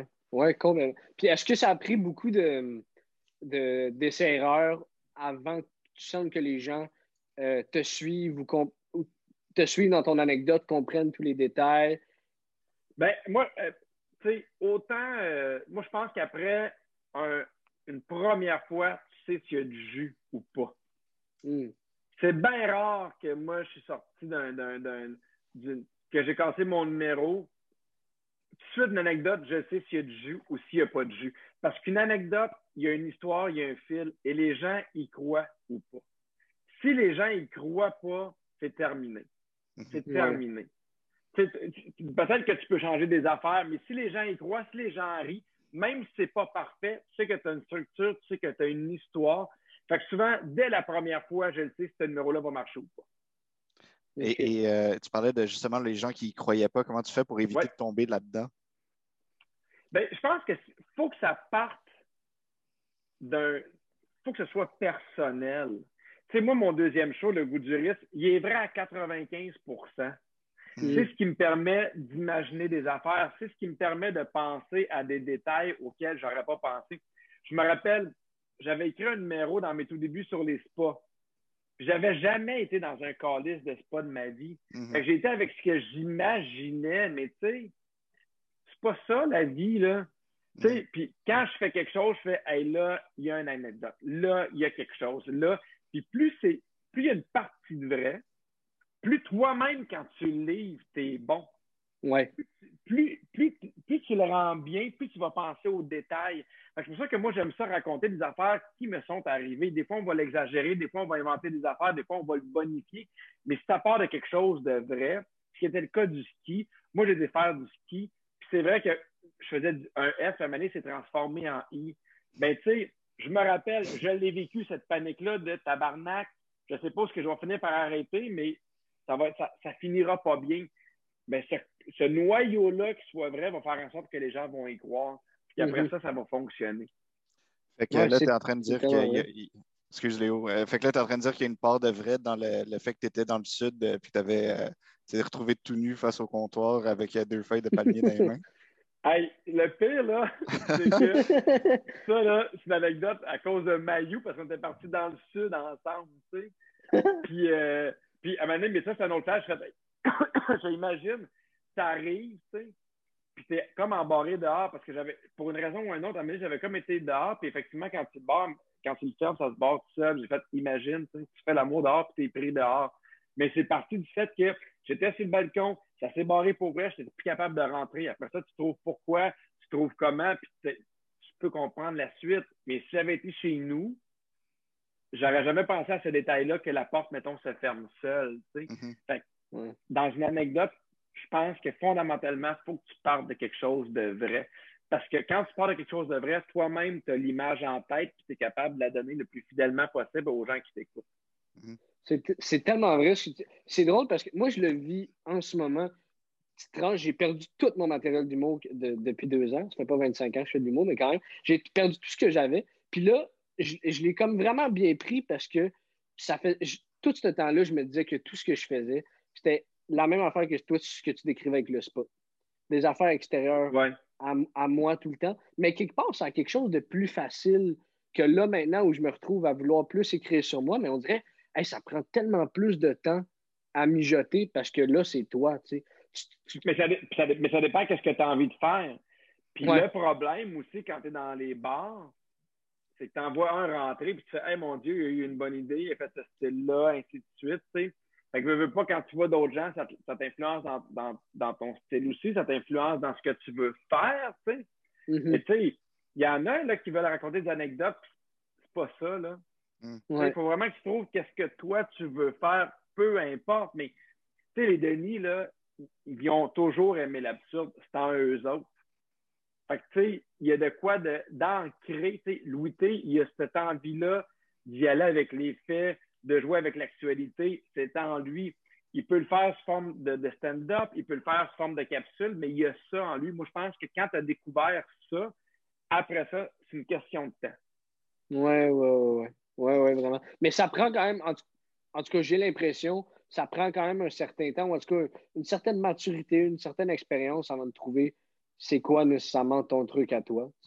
Oui, tu sais, moi, euh, moi, je, moi, je joue au golf. Ben, ça mm-hmm. prend du temps avant d'avoir ta swing à toi, puis il n'y a personne qui a la même swing. Mais tu sais, il faut que tu swings en tabarouette, puis souvent. Tu sais, moi, l'exemple que, que, que je donnais, c'est que Sidney Crosby, quand il, quand il était au secondaire, là, il était comme dans. Il a joué au hockey ailleurs, fait que était comme genre dans une famille, pas qu'il l'hébergeait, mais dans la ville où il jouait au hockey, où c'était chez eux. Puis il passait ses soirées dans, dans, dans le, dans la cave, il ouvrait la sécheuse, mhm. puis il faisait juste snapper puis lancer dans la sécheuse, mais sans arrêt. Sans arrêt. Mhm. Moi, je pense c'est ça notre job. Quand tu fais, pour moi, quand tu fais un numéro d'humour, c'est comme si tu lançais une POC. Quand tu écris un numéro, tu lances une POC, mais il faut que tu le fasses pour quand même trouver que toi, ta, ta, ta émotion, c'est ça, que toi, ta force, c'est ça, que toi, ton, ta swing, c'est ça. Fait que c'est. Plus t'en fais, tu sais, c'est pas vrai que tu vas écrire une heure de show en six mois, puis c'est que des premières versions. Là. Oui, oui. Tu sais, il, en lançait 100, 200 pas. Tu sais, j'aime beaucoup ces anecdotes-là, mais tu sais, Tiger Wood, il frappait 1000 balles par jour. C'est tabarnak, c'est le meilleur au monde, puis il frappe encore 1000 balles. C'est fou. J'aurais pas, pas le choix d'écrire en débile, moi aussi, puis de continuer ça pour peaufiner ces affaires-là. Mhm. Ouais, ouais, ouais. ça, ça, fait des beaux numéros puis des euh, sécheuses maganées, mais, mais oui. Mais, maintenant, tu vois, il y, a les moyens d'en acheter une puis une autre, une sécheuse. Oui, à chaque jour. Euh, moi, je me demandais sur scène, euh, ton, ton personnage, à quel point que c'est proche de toi, parce que là, tu parles d'affaires qui te sont arrivées ou basées sur d'affaires qui te sont arrivées, mais ça reste de l'humour. Fait que, il faut jouer un petit peu. Comment, comment que ça, ça ressort de. Est-ce que c'est comme un, un, trait exagéré de toi? Est-ce que c'est plus vraiment toi dans ton salon? François Avoir, la première fois que j'ai présenté les numéros que j'avais pour le bout du risque, là, il a lu ça, puis à un moment donné, c'est drôle parce qu'il me disait Ça ne fonctionne pas parce que dans ce numéro-là, tu as peur. Mais dans l'autre numéro, tu n'as plus peur. Tu sais, là, tu réagis comme un, un, peu heureux, mais là, tu ne réagis pas comme un peu heureux. Là, je fais OK. Puis, on, on a lu les numéros, là, on n'a pas travaillé les gars, et à la fin, on m'a, c'était pas compliqué, il m'a dit T'es peu heureux, t'es cheap, puis t'es orgueilleux il faut que je retrouve ces trois caractéristiques-là. Puis c'est ce qui donne la cohérence. J'ai fait. Puis c'est des traits de personnalité que j'ai, mais qu'on grossit. Mais c'est vrai que moi, à la base, je suis quelqu'un qui est plus peureux, qui est plus prudent, qui est orgueilleux, puis qui est un peu cheap. Fait qu'on s'arrange pour que le Pierre Hébert cheap, orgueilleux, peureux soit pareil dans tous les numéros. Fait que, tu sais, il faut que ce soit de même. Tu sais, mettons, tu sais, c'est niaiseux, mais Martin Matt, tu sais, il se pense bon, il n'est pas manuel, puis, tu sais, lui aussi, il peut être, mettons, orgueilleux, mais c'est clair. Puis, Martin Matt, il est même tout le temps. Mais il faut que ce soit clair, ton personnage. Puis, je pense qu'encore là, il faut que tu parles de la vérité. Mhm. Qu'est-ce que tu es? Mille fois mille? Oui, oui, oui. Ah, fait que dans le fond, tu as trouvé ça à ton deuxième spectacle, ça veut dire? Oui. OK. Fait que ton premier spectacle, c'était comme tes numéros, ton personnage, il était aussi disparate ou? Oui, ben, oui mais c'était moins clair dans mon premier numéro, c'était plus sur l'importance de profiter de la vie, qu'on est tannant. Mais tu sais, c'est un numéro qui était un show qui était moins mature selon moi. Mais c'était pas aussi clair que ça. Le deuxième, puis c'est ça la force d'un script éditeur puis d'un auteur, c'est le capable de. C'est pas juste de dire Hey, tel gag, il est bon. Mm-hmm. C'est de dire ça marche pas. Même si c'est drôle, c'est pas un bon gag. Hey, ça, ça marche pas parce que tu sais, je me rappelle encore, on était chez Mike, parce que c'est chez Mike que moi François, on se rencontre. Puis il me disait il me disait là, t'es peureux, là, t'es pas peureux, ça marche pas. Il faut que tu sois un peu peureux partout. Fait à la base, je pars à écrire mes numéros. Je sais que je veux parler du goût du risque. Je sais que je suis peureux, que je suis orgueilleux, que je suis cheap. Fait aussitôt qu'il y a une question d'argent, je fais OK, comment je pourrais montrer que je suis cheap, mettons? T'sais, fait qu'il y a tout ça qui clarifie et qui fait en sorte que c'est vraiment plus cohérent puis plus punché aussi. Mm-hmm. que les gens, quand tu es, cheap après 10 minutes, puis qu'après 50 minutes, il y a quelque chose qui arrive, ils s'y attendent, ils comprennent, tu leur as déjà donné la clé. le premier 10 minutes, ils apprennent à te connaître, ils savent c'est qui, fait qu'après ça, ils savent comment tu vas pouvoir réagir face à, d'autres situations. Oui, oui, oui. Fait que ça t'aide énormément ton écriture. Pas que ça la facilite, mais ça ah t'aide en tout cas à trouver. Ouais, ouais. Oui, ça l'organise, ça met les balises très claires, en fait. après ça, ben, tu sais, le, carré est fait pour juste que tu noircisses en dedans.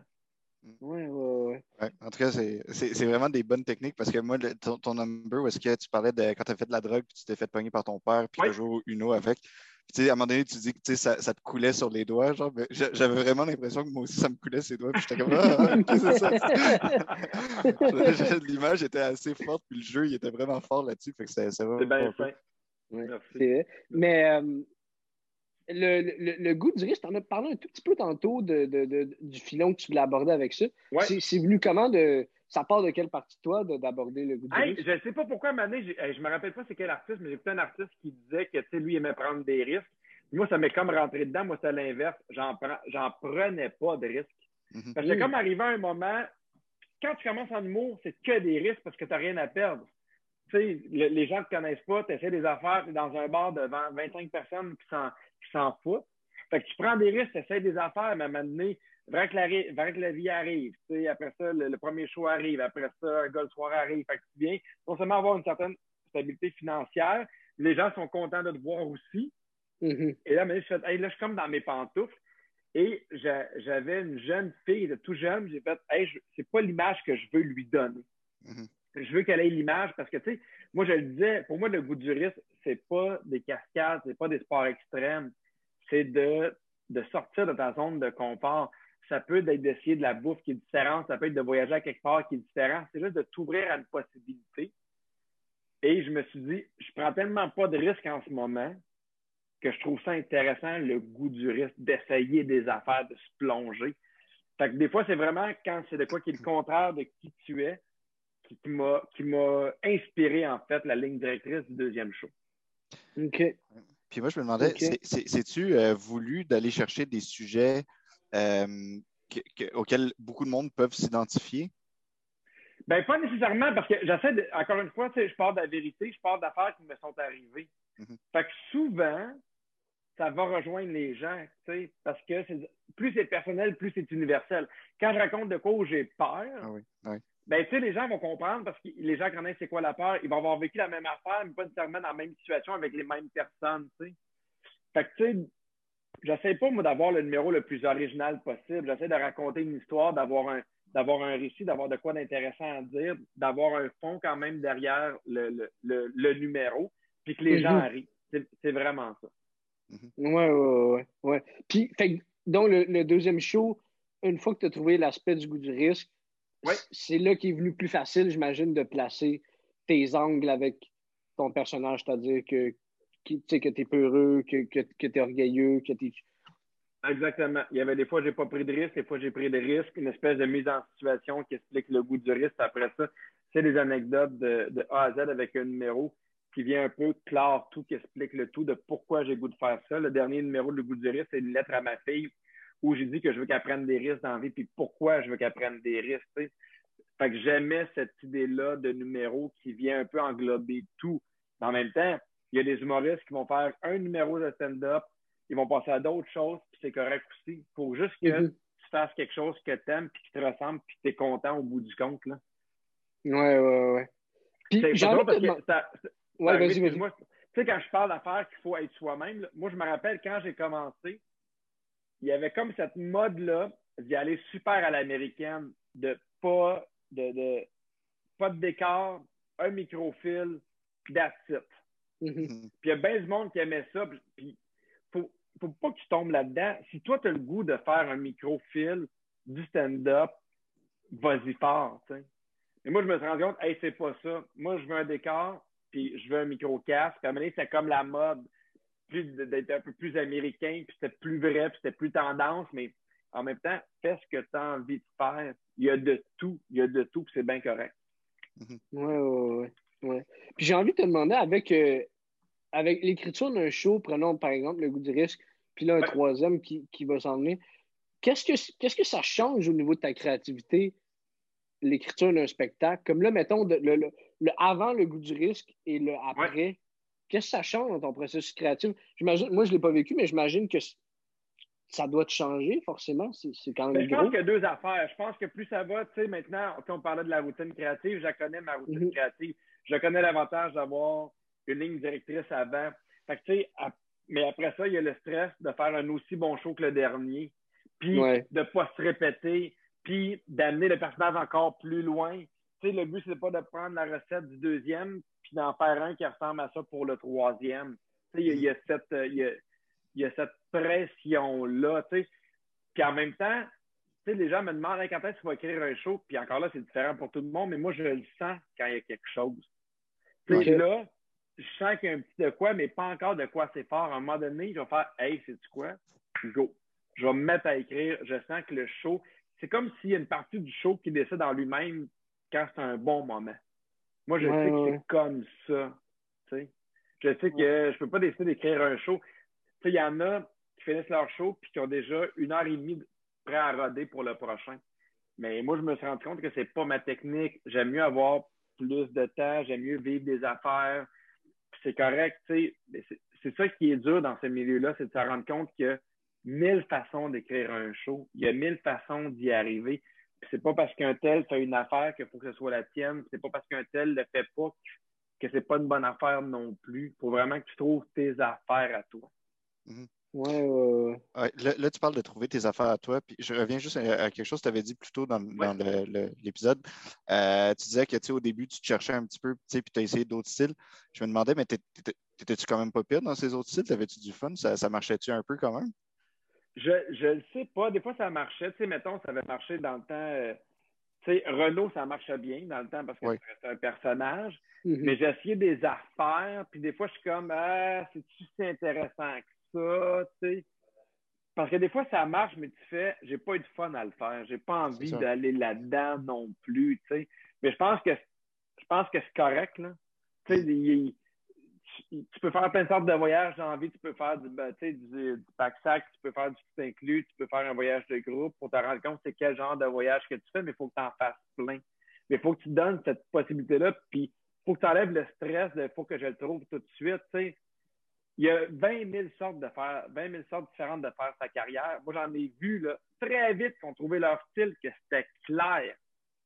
En sortant presque, c'était clair. Puis j'en ai vu que après des années, ils ne l'ont pas trouvé encore.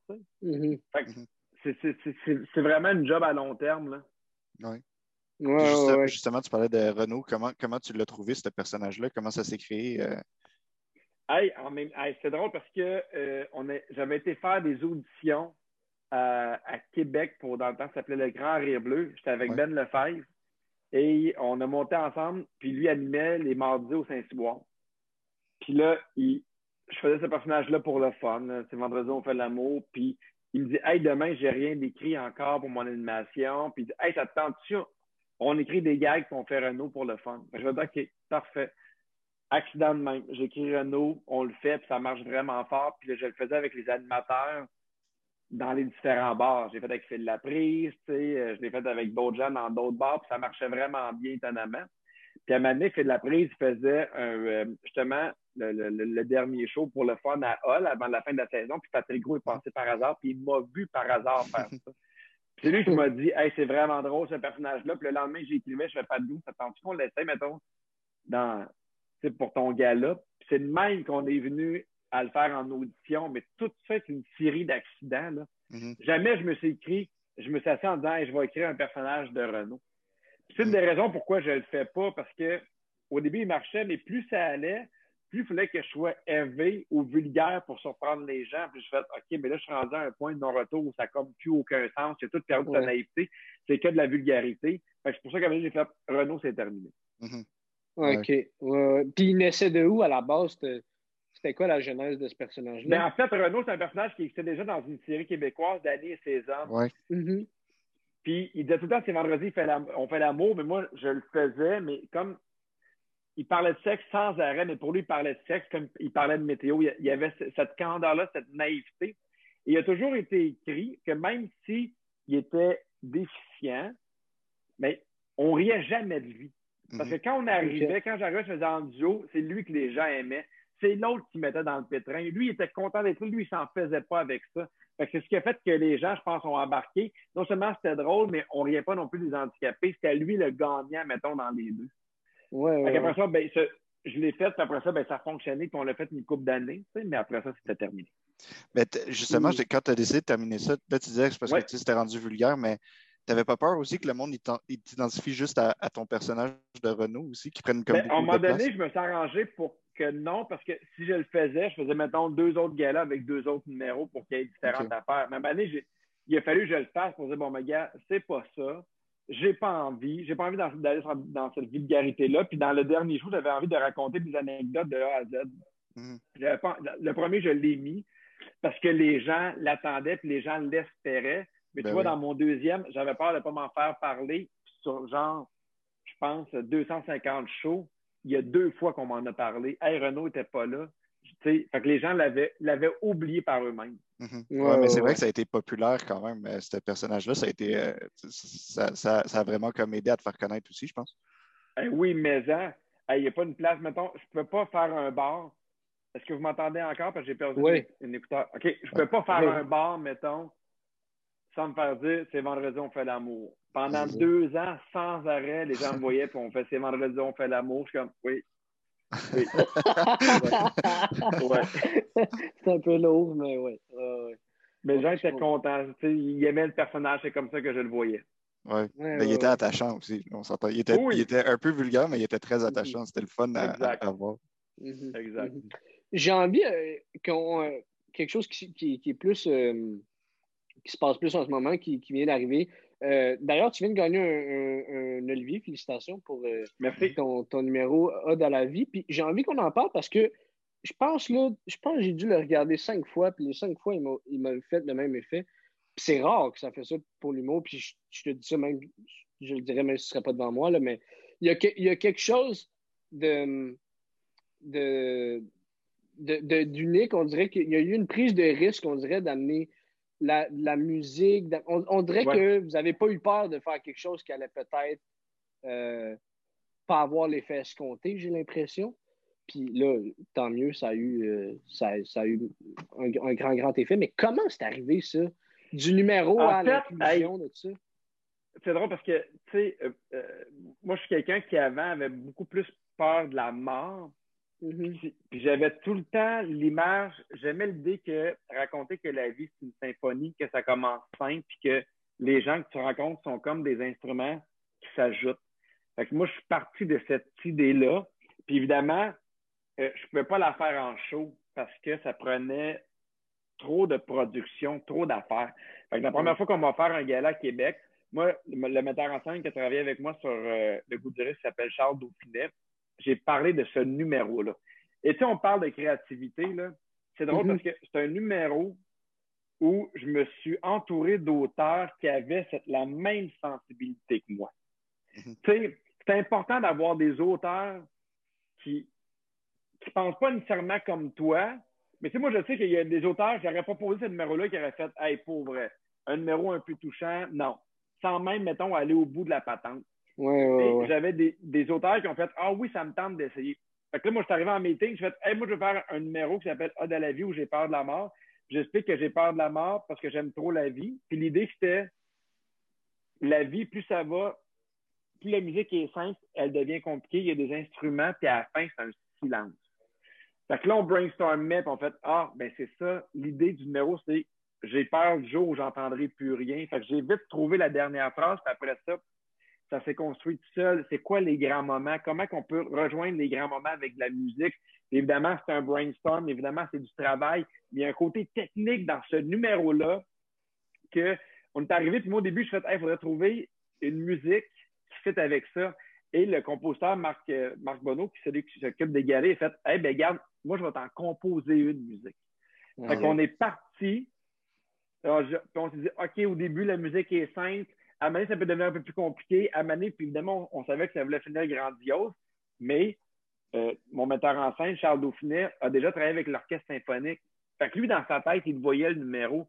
Fait que, tu sais, quand on a le numéro, maintenant, il est écrit OK, on part avec tel tempo. OK, moi, je commence avec juste un peu de piano. À manette, t'embarques les brasses. Là, je veux des cordes, mais je veux les cordes avant les brasses. Les brasses, c'est plus adolescence. Ça, moi, c'est des affaires que je ne connaissais pas. Mais Mhm. que lui, il y avait, mais tout le monde, on savait où ce qu'on voulait aller comme numéro. Et ça, c'est un peu tricky parce qu'il y a tellement de monde et tellement de musiciens. Il y a une chorale. On l'a essayé une fois sans la chorale, dans un local de répétition, mais sans avoir tous les musiciens. Et la journée même, on l'a fait une fois, deux fois, puis après ça, go, on y va. Puis il ne faut pas se tromper parce qu'il y, a des- il y a des mots précis qui sont le cue, mettons, du chef d'orchestre qui fait ben moi, je parle la guitare, moi, je parle le piano. Puis il faut que ce soit ça, mais tu sais, moi, je me considère chanceux d'avoir pu faire un numéro de même dans ma vie où on m'a absolument tout donné. Tu sais, moi, je suis arrivé à Comédia et j'ai fait Hey, on aurait besoin de ça, ça, ça. On fait partout, on te le donne. Ils ont embarqué 100 Puis c'est une expérience qui est, qui est hallucinante, là, qui va m'arriver une fois dans ma vie. Là. Mais- numéro-là, moi, ce qui m'a drivé, c'est que tu vois le numéro puis tu vois les gens arriver, mais moi, je ne les vois pas arriver. Moi, je raconte mes affaires, puis ils arrivent en arrière de moi quand je ne les vois pas. Fait qu'à chaque fois qu'il y avait un instrument qui embarquait, ça me rentrait dedans un peu plus. Je fais, ah là, le piano Oh. est arrivé. Ah là, il y a de la guitare. Ah là, les violons sont arrivés. Ah là, les cuivres sont arrivés.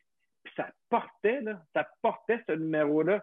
Fait que je suis vraiment, vraiment, vraiment content. Des fois, il y a des numéros que je fais où il y a des situations que je dis, OK, mais ça, plus tard, je vais le montrer à mes enfants.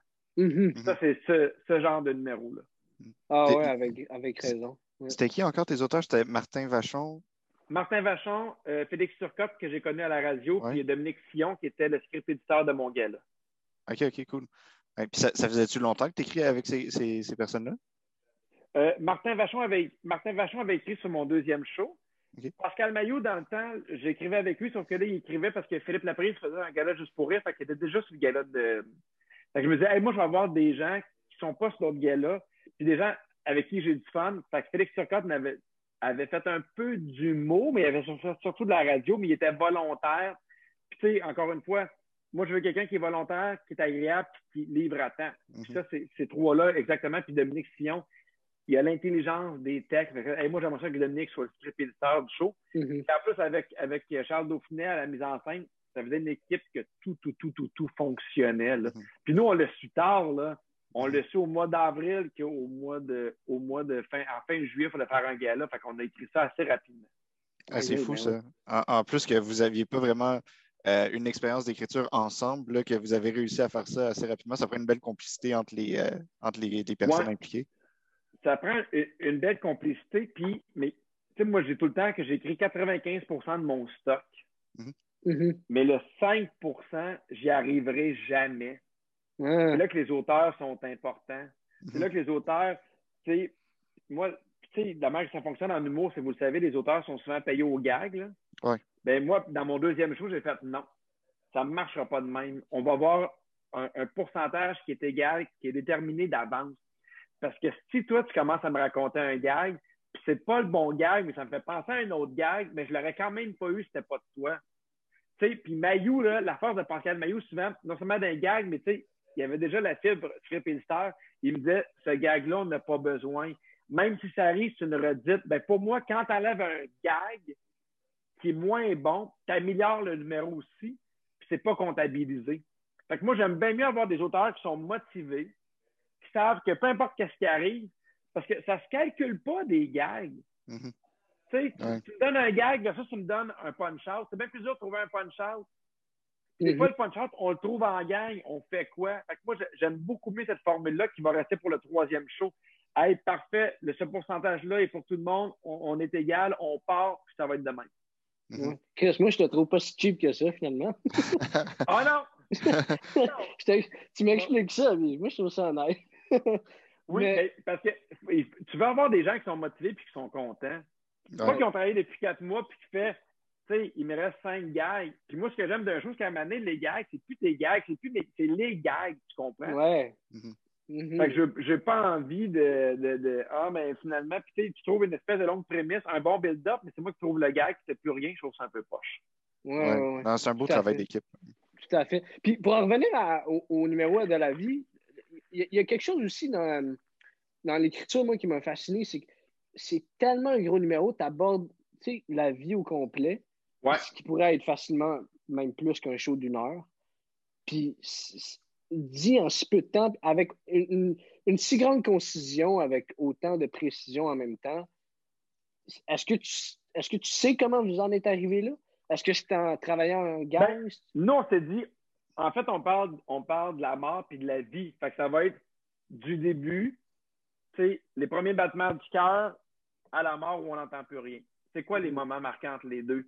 C'est quand tu es jeune, c'est quand tu rencontres l'amour, c'est quand tu.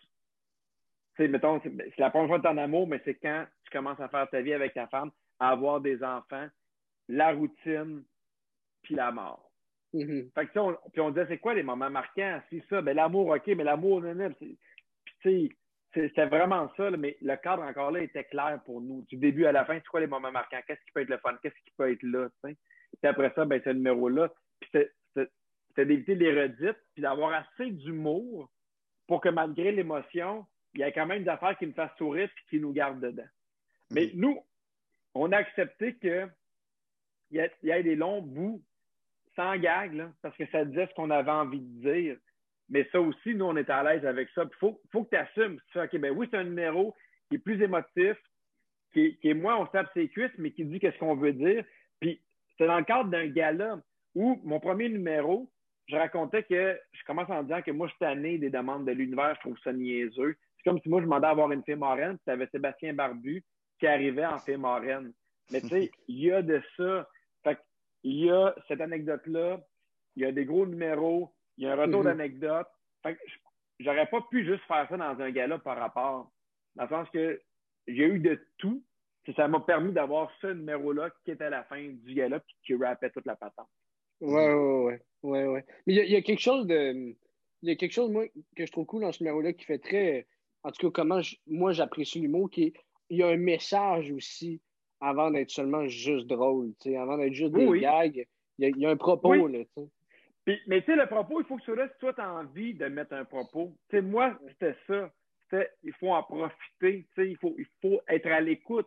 Mais il y en a là qui ont des numéros. Là. Je ne sais pas si vous avez déjà vu le numéro de Dominique Paquette sur l'invention du calendrier. Non. Dominique Paquet, là, son numéro, il arrive puis il, explique, il dit comment ça s'est fait le calendrier, puis il arrive, puis c'est comme quelqu'un qui dit là, on va séparer les jours en sept. Tout le monde fait, mais pourquoi en sept? Parce que c'est ça. Il n'y a aucun message dans ce numéro-là, mais c'est un des numéros les mieux écrits, les mieux joués que moi j'ai vu de ma vie. C'est drôle, là, parce que lui il est parti du fait que. voir comment ils ont fait ça? Mais il a tellement bien imagé. c'est ça, moi, que je veux jamais qu'on dise Ah, ben moi, j'aime pas ça quand il n'y a pas de, de, de, message, ou moi, j'aime pas ça quand il y a un message, ou Hey, fais ce que toi, tu as envie. Moi, j'avais le goût de faire ce message-là. Non, parce qu'on on parle de ce numéro-là, des fois, il y a des affaires, des détails que toi, tu vois pas. Tu sais, je me rappelle, Charles Dauphiné, il m'a dit Tu vas rentrer, pas de musique. Mon metteur en scène, je fais de quoi? Il dit Toi, tu as peur de la mort, tu as peur du silence, tu rentres dans le silence. Et c'était tellement weird. J'ai jamais fait ça. J'arrive sur scène, et dit Tu pars en arrière. Là. Tu pars pas sur le côté, tu pars en arrière, tu arrives, on veut qu'il se passe rien, puis qu'on entende ta première phrase.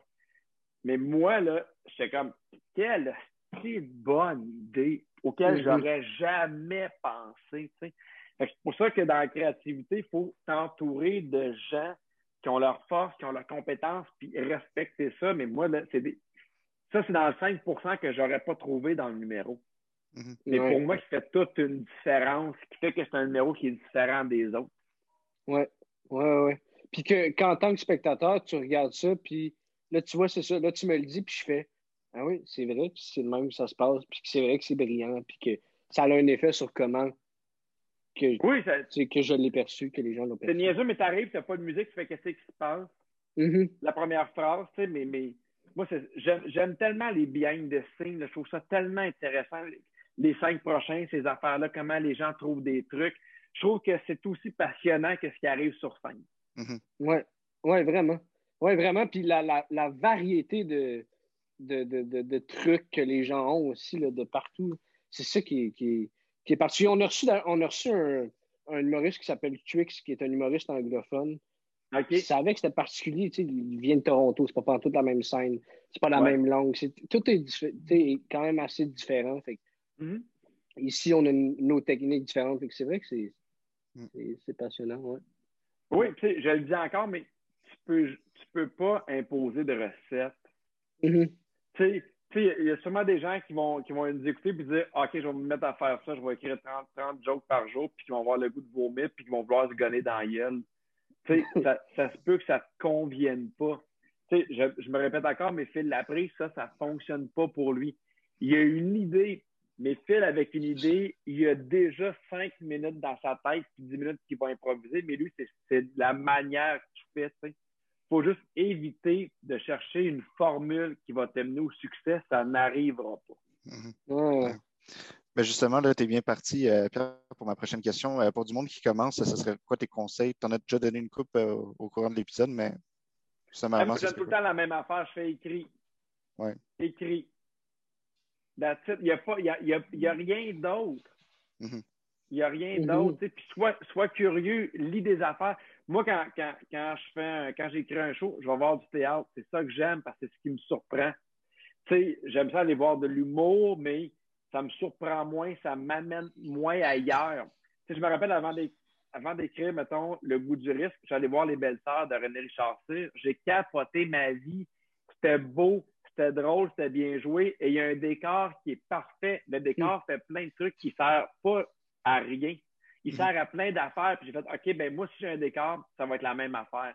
Puis, tu sais, moi, je suis fan de, Walt Disney. Ben, Walt Disney, là, du moment que tu arrives jusqu'à tu partes, c'est une expérience. Tu as des odeurs, des, les couleurs sont choisies. Il y a de tout. moi, je me dis, il faut que ce soit de même dans mon show de A à Z. Je les amène dans une ambiance qui est claire. Fait le truc, là, c'est non seulement écrit, mais va voir plein d'affaires, va voir du théâtre, va voir de la poésie, va voyage. Moi, je pense que c'est ça qui va te nourrir, mais attends pas de recettes, attends pas de tu peux lire 40 ouvrages sur la créativité. Il va falloir que tu trouves ta propre façon à toi avec essai et erreur. Mais il faut, il faut que tu écrives. Il n'y a, pas personne. Tu sais, Louis-José, il écrit deux shows. Il y a tout le temps un show caché, mais c'est ça le truc. Louis-José n'écrit pas une heure et demie du premier coup. Il écrit sans arrêt. Mm-hmm. Pas pour rien que c'est aussi bon. Là.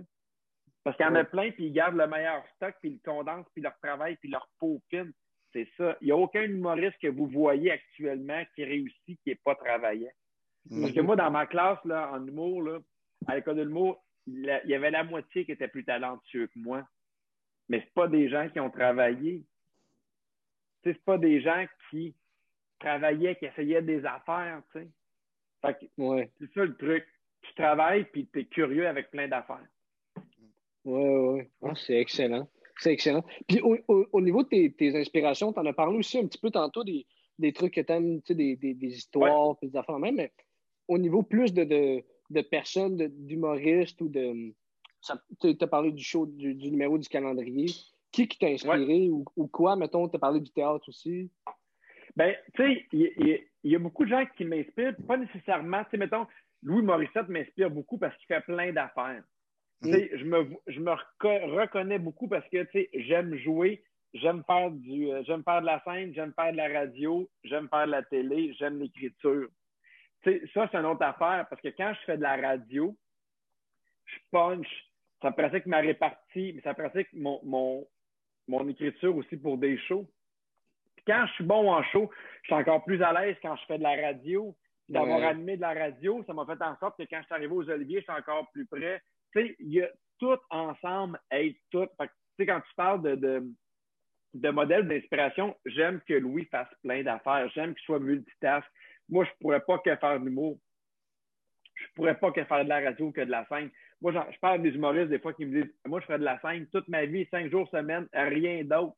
Des fois, c'est confrontant parce que tu sais, hey, j'aime ça de la scène, mais j'en ferais, j'en ferais pas cinq jours, c'est parce que j'aime pas ça.